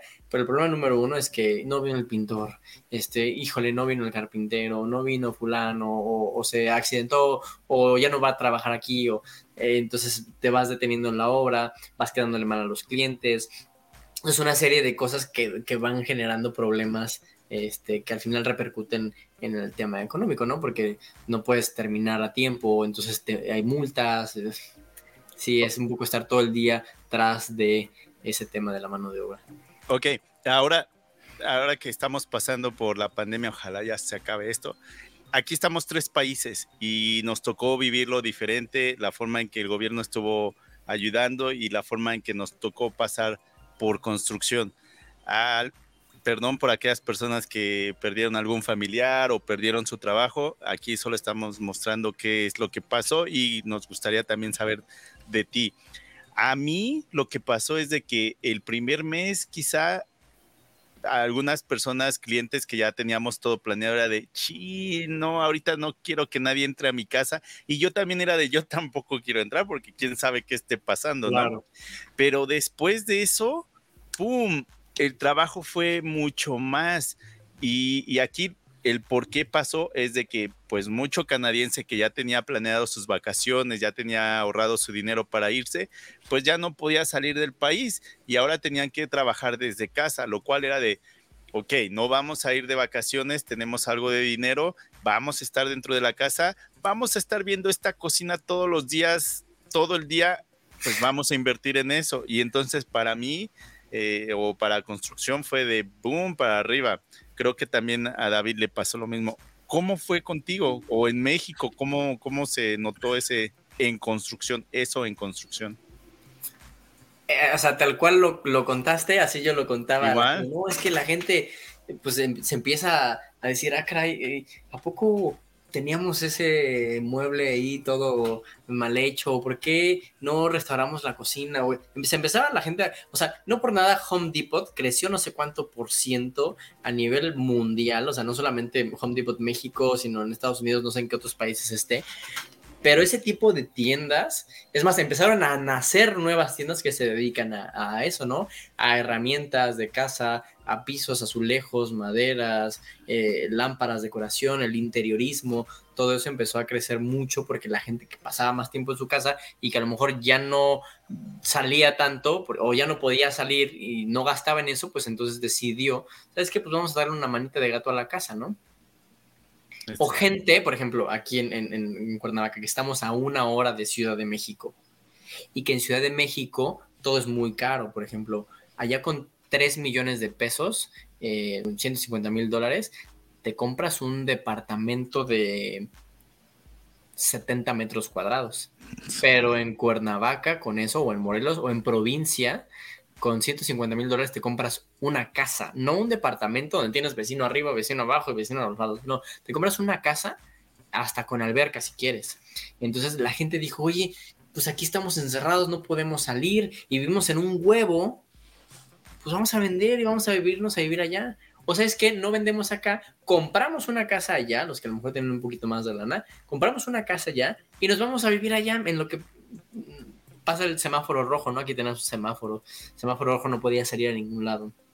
Amarillo ya medio podías y verde, pues ya, todos para afuera. Entonces, eh, eso, eso pasó mucho en provincia. Provincia que creció mucho por, por ese tema, de que la gente se venía a vivir acá, a un, lugar con mejor clima, sin tanto tráfico, con menos contaminación, con un sinfín de, de, de beneficios que es vivir pues fuera de la Ciudad de México, ¿no? Fuera de la metrópolis, que es, o sea, 25 millones de personas todos los días entre Estado de México y Ciudad de México, moviéndose en el metro, en el transporte público, en el tráfico. Entonces, venirse para acá y trabajar desde casa, donde tienes una alberca, o estar en tu sala ahí viéndole la cara al perro, nada más, ¿no?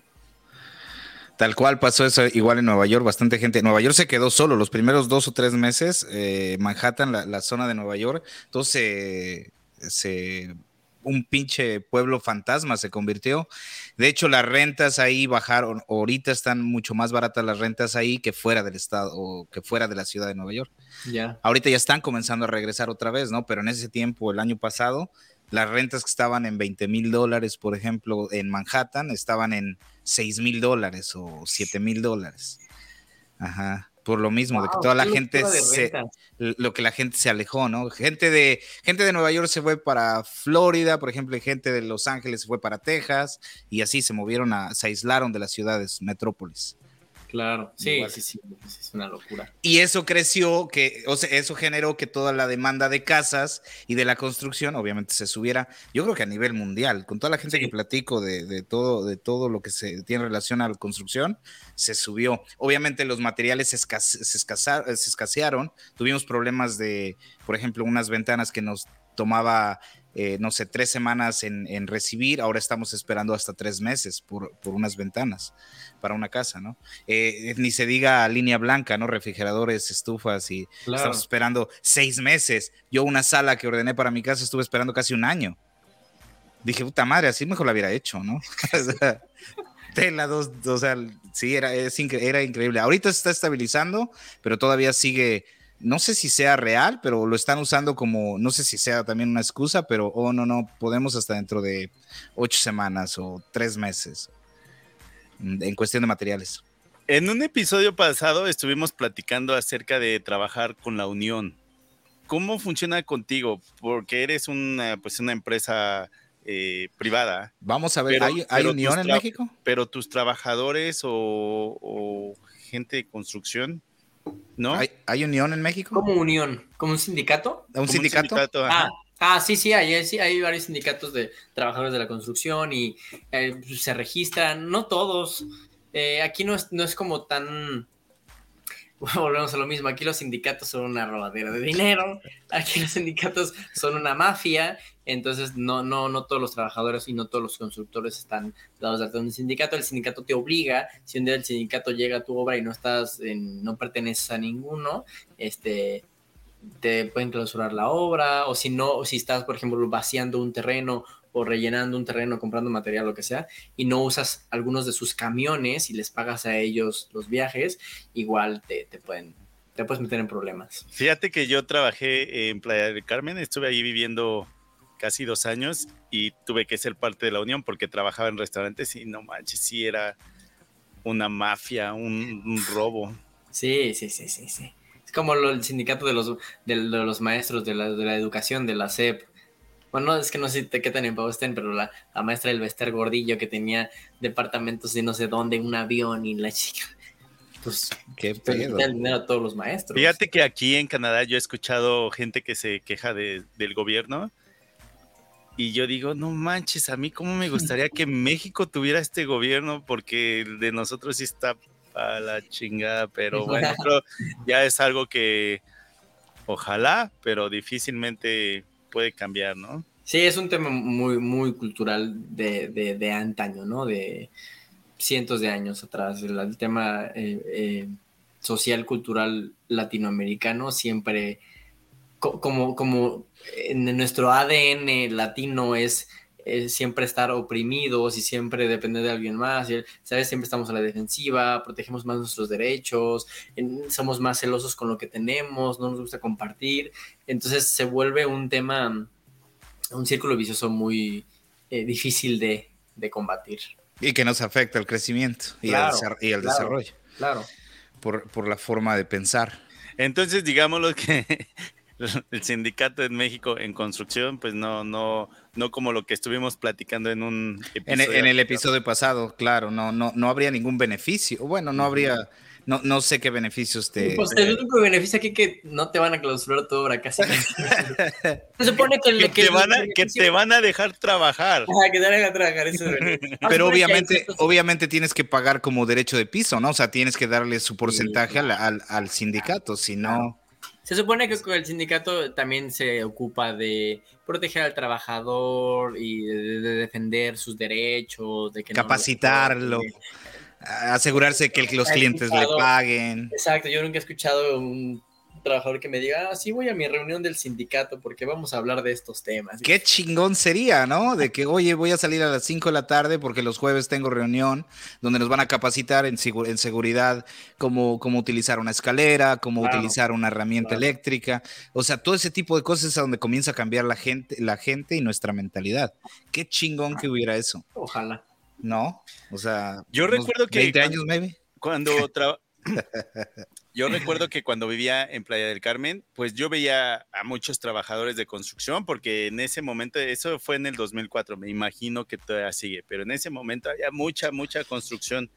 Y sí veía, aunque yo no sabía de construcción, yo no estaba metido en construcción, sí veía que pues todos los trabajadores estaban en chanclas y yo decía, no manches, o sea, no estoy metido en eso, pero yo sé que deberías de estar usando a mínimo unos zapatos o botas, mínimo unos zapatos. Ahora que si traen un casquillo, ahora que si traen casquillo, pues mucho mejor. Este, pero bueno, sí era algo que, que sí noté en Playa del Carmen porque el crecimiento estaba brutal en ese momento. Cuando yo vivía allá éramos 30 mil personas y regresé hace unos años de, de vacaciones y eran más de 300 mil personas. Y ahí sí yo lo vi, la ciudad como que creció, pero como que no fue planeado, fue así como que por aquí, por acá, por allá, y ya, se veía así totalmente diferente. Y... No hubo una planeación, un, un desarrollo, ¿no? Un proyecto pues así de crecimiento. así como yo lo vi, no sé si hubo una, planeación, pero no se notaba una planeación. Fíjate que la primera vez que estuve aquí en Estados Unidos estuve eh, aproximadamente cinco años y después de ahí regresé a México y llegamos por la frontera de Matamoros porque fuimos manejando. Y pues aquí estás acostumbrado a, las carreteras eh, estatales o federales, no, no pagamos eh, ninguna caseta ni nada. Y, lo, y las carreteras son completamente confiables, ¿no? Una vez pasamos la frontera de Matamoros, Tamaulipas, ahí a Matamoros, y no, como que todo se te cerró, ¿no? Como que, ta madre, todo se redujo, le digo a mi hermano, porque iba con mi hermano. Digo, oye, no manches, como que no sientes que todo está más, más junto y veíamos las casas más cerca, más pequeñas, sin sentido. Luego que, oye, le, le damos a la izquierda, pero está el semáforo, no, pero te están silbando. ¿Qué pedo? Decía yo, no manches, aquí no hay una. ¿Entré a México o a la India, no? ¿Qué pedo? O a, a Filipinas, ¿no? O sea, digo, puta madre, o sea, ¿qué pedo aquí? Ya después de ahí, bueno, ya comenzamos a salir de Matamoros y ya como que se arregló un poco la cosa, pero igual las carreteras federales en México, es, no manches, o sea, eh, te echas una suspensión de Matamoros a unas 20 horas manejando en carreteras mexicanas, te echas una suspensión, seguro. Y además aquí te cobran. Bueno, aquí, aquí te cobran, ajá, ya hay eh, autopistas que te cobran. Y son súper caras, o sea, viajar en México en autopista es, es, caro. Yo creo que sale más, más barato viajar en avión eh, por ejemplo, de ahí de, Puebla a, Mérida, que sale más barato irse en avión que viajar en, en, tu propio carro, ¿no? Y no debería, de ser así. Las casetas, la chinga, este, todo. sí. Sí, más barato. Y Carlos, ¿y Carlos cómo motiva a su equipo de trabajo? ¿Con la carnita asada? Fíjate que yo trato de, educarlos más allá del tema laboral y siempre eh, les doy libros. Me gusta, me gusta darles muchos libros. Por ejemplo, había un trabajador que, no sabía leer ni escribir y yo le di un libro. Y dijo, vamos, ya, Dijo, ah, sí, gracias, nada más que no sé leer le enseñé a, leer y a escribir algo, ¿no? Ahí le me daba clases y le compré un libro para que hiciera las letras y eso, y ya aprendió a leer, ¿no? Entonces, involucrarme de alguna manera eh, más, más, íntima con ellos, eh, eh, tratar de, bonificarlos más, porque al final lo que ellos quieren pues, es ganar más. Eh, porque aquí eh, no es tan bien pagado, porque si entonces tú le pagas más a la gente, y que, está mal, o sea, volvemos al tema del círculo vicioso. Si tú le pagas más a la gente, entonces te encarece toda la mano de obra, o sea, lo que lo vendiste ya no te sale, entonces ya no puedes vender más caro porque la competencia, pues entonces te va a comer y se vuelve un problema muy grande y entonces siempre tratar de remunerarlos de manera económica y también de apoyarlos y, de educarlos y de, y de saber que, que, si en algún momento ellos crecen, aprenden y se superan, eh, yo, los apoyo para que pongan un negocio o para que trabajen en otro lugar o incluso uno que otro para que se vaya a Estados Unidos, ¿no? Sabes, oye, me voy a ir, necesito una lana. De, esa, de esa manera, ¿no? Al final, a veces me pasa y, lo voy a decir así como es, me, me llego a decepcionar porque la persona que, que estás ahí apoyándolo o motivándolo después eh, te, roba o deja de venir o sabes que ya hace cosas en contra de, entonces eh, sí se vuelve un... El tratar con gente siempre es complicado, ¿no? Es, es, es un arte porque siempre te vas a encontrar con gente eh, distinta, te vas a encontrar con gente diferente, ¿no? Eh, no, no hablo diferente de nivel socioeconómico y demás, hablo diferente de, valores, de principios, que al final es por sus necesidades por las que actúan así, ¿no? No creo que porque te quieran chingar a propósito, es, es el, en el contexto en el que les tocó nacer, en el que les tocó vivir y en el que tienen que sobrevivir y vivir al día. Eh, no ha de ser una tarea fácil, es algo que hay que comprender nosotros también como patrones y pues buscar la manera siempre, ¿no? De, de motivarlos, de ayudarlos, de guiarlos, de capacitarlos. Siempre va a estar como esa rivalidad entre, no, es que nosotros trabajamos para que ellos se hagan ricos y no sé qué. ¿De qué manera manejas eso, no? Sí. se vuelve, se vuelve. Fíjate que ahorita que, comentaste eso, recuerdo que hace muchos años en donde trabajaba alguien comentó, es que ve, ya trae otro carro el jefe y ve, ya se compró casa y esto. Y fíjate que a mí me salió porque así es como yo lo pienso, fue de, pues sí, pero tú no sabes cómo están sus cuentas bancarias de que, ¿qué tal si, si él está endeudado hasta el gorro nada más por traer una casa, un carro nuevo o una casa nueva. Eso ya no te corresponde a ti. O sea, a ti te está diciendo, mira, yo te voy a pagar tanto por venir a trabajar, esto es lo que tienes que hacer, ¿te conviene o no? Ya después de ahí, ya es cosa de él en qué va a gastar su dinero, sus ganancias. Eh, entonces, eso sí, a veces la, la gente no lo ve. ¿Qué es lo que hay atrás? Es de, pues, quién sabe cómo esté quizá no puede ni dormir de todos los pagos que tiene. Y, y, también ahí va las responsabilidades, ¿no? El ser patrón no nada más es andar en un carro bueno y andar mandando a la gente, o sea, la responsabilidad no termina nada más en pagarle su cheque los viernes o sábados, ¿no? Hay, que trabajar para pagarle ese cheque, ¿no? Hay que vender y hay que agarrar nuevos proyectos. Y es un negocio. Porque al final estás trabajando para ellos también, de alguna manera, ¿no? Sí, es, es un negocio y, y si no entiendes que tu jefe va a ganar de ti por el trabajo que estás haciendo, entonces no entiendes cómo funciona esto, porque también tener un taller abierto, no sabes cuánto le está costando pago de renta, de luz, de lo que sea agua. Entonces, pues ahí él está invirtiendo su, dinero y pues él tiene que darse o, o, buscar el trabajo y los trabajadores. Y si no te conviene a ti, si piensas que te está robando, pues ni modo a buscar otra cosa, ¿no? Ahora, Carlos ya nos contó que desde muy pequeño empezó en esto de, la construcción, desde muy chavito ya andaba metido, moviendo cosas, ayudándole, barriendo. ¿Qué pasa ahora cuando Carlos, de 27 años, se acerca a otras personas eh, que tienen que construir la casa, pero esas personas ya son más grandes que tú? Ahí, ¿cómo es el choque entre de que ¿cómo es posible que un chavito me venga a decir qué es lo que tengo que hacer? Ahí, ¿cómo, cómo lo has visto? ¿Cómo lo has vivido? No, la verdad es que eh, para mí ya es como una tarea muy sencilla porque yo siempre los veo ellos como, como maestros, como mis maestros. Entonces yo siempre llevo con esa humildad de decirle, oiga, vamos a hacer esto. Este, ¿Qué opina? ¿Lo hacemos así o lo hacemos así? ¿O, o cómo cree usted que es mejor hacerlo? Entonces, tomarlos en cuenta siempre y al final pues, yo sigo aprendiendo todos los días, no sé todo. Entonces, eh, y, ahí, se genera como esa confianza y ese respeto en el que, ah, ok, me están tomando en cuenta de cómo resolver este problema, de cómo diseñar esto, de cómo solucionar X o Y cosa, ¿no? Entonces, siempre ese es mi approach, ¿no? Llegar con la humildad de aprender de esa persona y esa persona a su vez, cuando escucha o percibe eso de mí, pues igual no se cierra, ¿no? Al contrario, vamos a trabajar juntos. Humildad, entonces. porque al final también esa persona aprende de mí, ¿no? Claro. Y a los que de plano sí son muy malos los manda la chingada. chingada madre, no me entienden. A la chingada con esto, entonces. Oye, y en accidentes, ¿qué has visto? ¿Qué ha pasado? Eh, ¿Algún eh, que digas, este accidente sí estuvo cañón? ¿Nada? Eh, se accidenta más en la carpintería, ya sabes, el, dedo y, y, en obra, a lo mejor que un clavo que se cayó de una escalera, pero gracias a Dios no ha habido así como que. Qué bueno.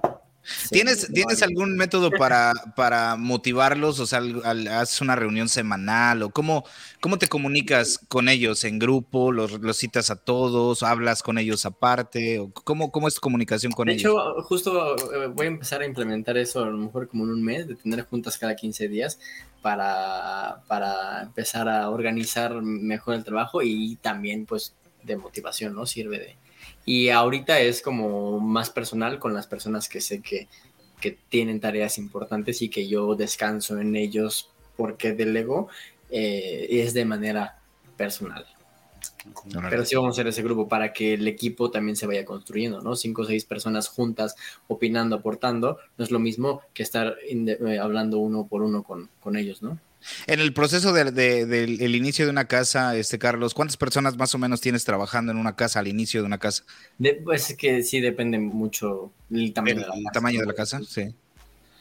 Pero, que unos cuatro, cinco. No, más. ¿Más? Sí, es, Que aquí, es que el, tema del, aquí de la cimentación, de qué tipo de cimentación vas a hacer, si vas a hacer una plataforma, o si vas a armar, o si vas a hacer mampostería, si vas a pegar piedras, si vas a...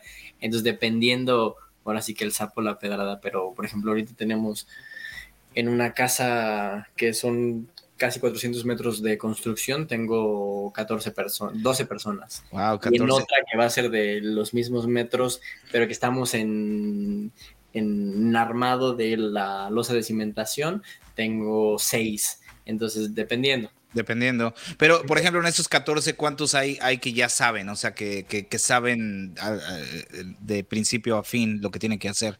¿Y cuántos ayudantes hay?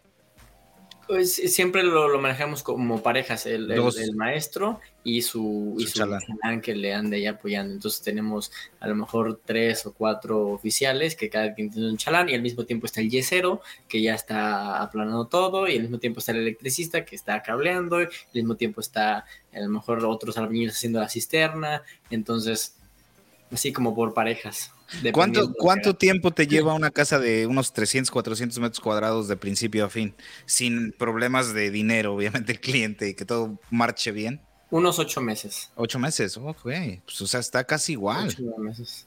O sea, iba, yo a decir, ajá, iba yo a decir. sin problema de que, ah, es que ya no le alcanzó, entonces pues hay que pararnos unos meses. No, pues unos ocho, nueve meses. Ocho, nueve meses. Sí, porque aquí igual una, una casa de unos tres mil o cuatro mil pies cuadrados, este, de principio a fin, sí, unos seis, siete meses, si todo está correctamente. Igual, o sea, casi es lo mismo. Aunque se ve más complicada aquí por las dimensiones del techo. Eh, eh, allá a lo mejor en México se ven un poco más este, eh, pequeñas, pero en realidad llevan un chingo de trabajo. Yo he estado viendo tus videos y digo, no manches, desde el inicio, o sea, solamente para poder este, pegar los primeros blocks en las paredes, todo el trabajo que se hace de cimentación y todo eso es un, es un, es un show. O sea, no es tan fácil llegar a ese. No. Sí, no, aquí dependiendo del suelo, tienes que hacer un estudio de suelo y ver qué tipo de, cimentación vas a hacer, si vas a hacer, si vas a vaciar el terreno y, hacer un mejoramiento de terreno para desplantar. Que, o sea, sí, se toman, por ejemplo, en una casa que empecé hace tres semanas, eh, pues estamos armando y yo creo que a lo mejor unas tres semanas más empezamos a, o cuatro semanas más, más o menos, empezamos a pegar muros. O sea, en un mes y medio de que empezamos a, empezar a pegar para arriba, más o menos un mes y medio. O sea, se aventaron cinco semanas solamente en la elaboración de los cimientos. Su madre. Sí, sí. Y bueno, ya si vas a hacer un edificio u otra cosa, pues bueno, ahí pueden ser años. ahí, ahí va, a pasar un chingo de tiempo. Oye, ¿has hecho este comercial? ¿Has trabajado comercial o todo es residencial? No, personalmente yo no, es puro comercial. Puro comercial, ¿Ha habido propuestas? Eh, ¿Ha, habido propuestas así de usos mixtos? Creo que mi No, perdón, yo creo que quisiste decir que puro residencial haces, ¿no? Sí, él, hace puro residencial, Pero digo que si ha hecho comerciales o. No, es que ahorita, dijo que sí, que a comercial. ya, ya me quedé así de cómo, o sea, ¿sí residencial o nada más comercial no, o es comercial o es residencial? ¿Qué está Pero sí han hecho cosas así, mi familia de comercial, unas plazas pequeñas o así, cosas no tan de tantos pisos. Ok. Muy bien. David, ¿algo más que quieras preguntar? Está no manches, esta conversación, ¿eh? Creo que, creo que está bien, ahí, ahí queda bien. Eh, conocimos más de, de, Carlos. Esperamos si no sea la última vez que nos reunamos. Eh, y este, aprendimos más o menos de lo que haces, cómo, cómo consiste tu, proceso en trabajar. Y así nos vamos educando poco a poco. La, última pregunta para, para, cerrar, Carlos. ¿Qué necesita México para mejorar en el desarrollo de la construcción? No, pues escribo dos libros. ¿Qué tú crees así de primero? Aparte de, obviamente, de motivar a la gente, capacitación y todo lo que ya hablamos, yo creo que, queda, queda en el podcast, pero tú en minuto, ¿qué crees tú? Creo que todo se reduce en mejores profesionistas y mejores seres humanos que estén preocupados por si el bien común y no solamente el bien de, la billetera, el bien del negocio, sino el bien eh, de la sociedad, de la comunidad, de que, del impacto que tú vayas a tener en la colonia o en el fraccionamiento o donde sea que vayas a tú levantar algo, tener esa responsabilidad y esa, eh, esa humanidad de, de dejar una huella en ese lugar para que ese lugar siga siendo mejor, que ese lugar respetar el, lugar, si el lugar es un lugar eh, eh, tradicional con ciertos eh, elementos culturales, sociales, seguirlos manteniendo en tu arquitectura, respetar el, espacio urbano, respetar la mancha urbana y respetar todos los elementos que arman esa, esa pequeña comunidad, ¿no? Entonces eso es un tema de la persona que construye, de la persona que desarrolla o del arquitecto, respetar esos elementos que hacen una ciudad una mejor ciudad y que en eso pues estamos a años luz de, mejorarlo porque em, pues todos están interesados más en, el billete que, en hacer una casa donde hay un árbol y no tirar el árbol. Claro, pero poco a poco, ¿no, Carlos? Me doy cuenta, eh, conociéndote, viéndote a través de tus videos y de tu contenido, que todavía creo que, o sea, hay, bastante gente como tú en México y esa gente es la que hace que, México todavía trate de sobresalir, ¿no? Y eso es lo, lo bonito. Nosotros que vemos al México desde el exterior, pues vemos y nos da gusto ver gente como tú, gente que está aportando a, la comunidad y que qué bueno que piensen así para que esas 100 casas que estás haciendo en el proyecto, cuando pasen 100 años, digamos, ah, mira, estas fueron las casas que hizo Carlos Campos, no, que estuvieron a casa a, cargo la, inmobiliaria del señor Carlos. O sea, qué chingón, ¿no? y que no se han caído, que no tienen problemas de humedad y, o sea, todo ese desmadre, ¿no? O sea que Sí, pues sí, a ver qué, qué onda, cómo nos va en el futuro. Carlos, para aquellas personas que nos están escuchando, ¿cómo te pueden encontrar en redes sociales y en qué plataformas estás? Es donde estoy más activo. Facebook tengo, pero hace como tres años que no me meto. Entonces, de ahí en, Instagram, arroba soy Campos Carlos. Y ya de ahí, si lanzo otra nueva página o si etiqueto otra, otra cuenta mía alterna, pues ahí ya les iré informando. Mientras ahí, pues enterarán de todo mi chisme de vida y mi chisme de trabajo y cosas. ¿Y cómo, cómo estás en TikTok? En, TikTok igual, parece que es igual. Igual, sí, en TikTok igual. Ahí está, para todos los que quieran ver videos de, de, Carlos, de la construcción tradicional en México, vayan a checar sus redes sociales. Tú, Martín, ¿cómo estás? A mí me encuentran como en el garage de Martincho, en Instagram, en Facebook, en YouTube. Este, entonces, en OnlyFans. no, ya, ya lo cerré. ¿Te quitaban mucha comisión? no cayó ni un suscriptor, entonces ya bajé todas mis fotos. ¿Te imaginas, güey, que lo abrieras y que al rato dijeras, no, güey, ¿sabes que ya no vamos a hacer el podcast porque me voy a dedicar a OnlyFans? no sabes, güey, a lo mejor es un nicho que no está que no está este invadido por los que trabajan en la construcción, güey. a rato tus trabajadores ahí, miren el Miren al pinche Martincho, anda, anda vendiendo su pack por 200 varos. ¿Qué crees que uno de, mis trabajadores, pues está chavito y está galán y tiene buen cuerpo y le andamos diciendo, abre una de OnlyFans, abre una de OnlyFans. y llegó el momento que hasta la pensó. No manches. Te digo que sí hay gente, güey, sí hay gente que se anima. Bueno, David, ¿a ti cómo te encontramos? Igual, uh, The Mexican Carpenter en eh, Instagram, estoy más activo en Instagram, así que ahí los esperamos en TikTok igual. ¿Y en YouTube contenido. qué pasó? Ahí estamos, estoy, tengo tres videos por subir, no los he finalizado. He andado ocupado, ya ves que esto de delegar creación de contenido también es un trabajo y no me ha dado tiempo de concluir ese, ese esos videos, pero ya están a punto de salir. Bien, entonces. Pues bueno, muchas gracias a todas aquellas personas que nos escucharon o nos vieron por YouTube. Muchas gracias. Carlos, nuevamente, muchas gracias por acompañarnos. Gracias por tu tiempo y pues seguimos en contacto. Claro que sí. A ver cuándo los voy a visitar por allá. Cuando ¿eh? quieras. a Estados Unidos o a Canadá. Tú nada más dices a dónde y para que veas de este lado cómo, cómo lo hacen.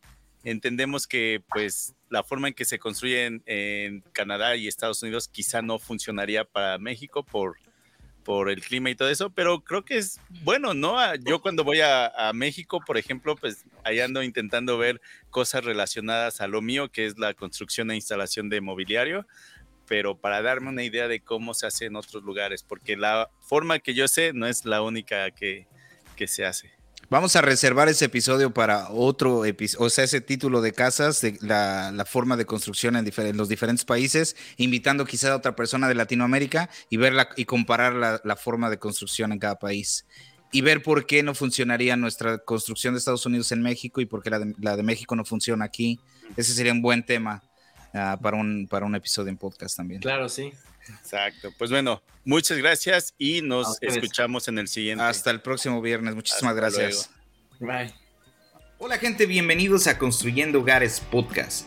Mi nombre es David Parraguirre, también conocido como The Mexican Carpenter. Y junto a Martín Chavarría de El Garage de Martíncho, estaremos subiendo nuevos episodios cada semana donde hablaremos de todo relacionado a la construcción y a las herramientas. Los invitamos a suscribirse y que junto con nosotros formen parte de esta apasionante aventura. Bienvenidos a Construyendo Hogares Podcast.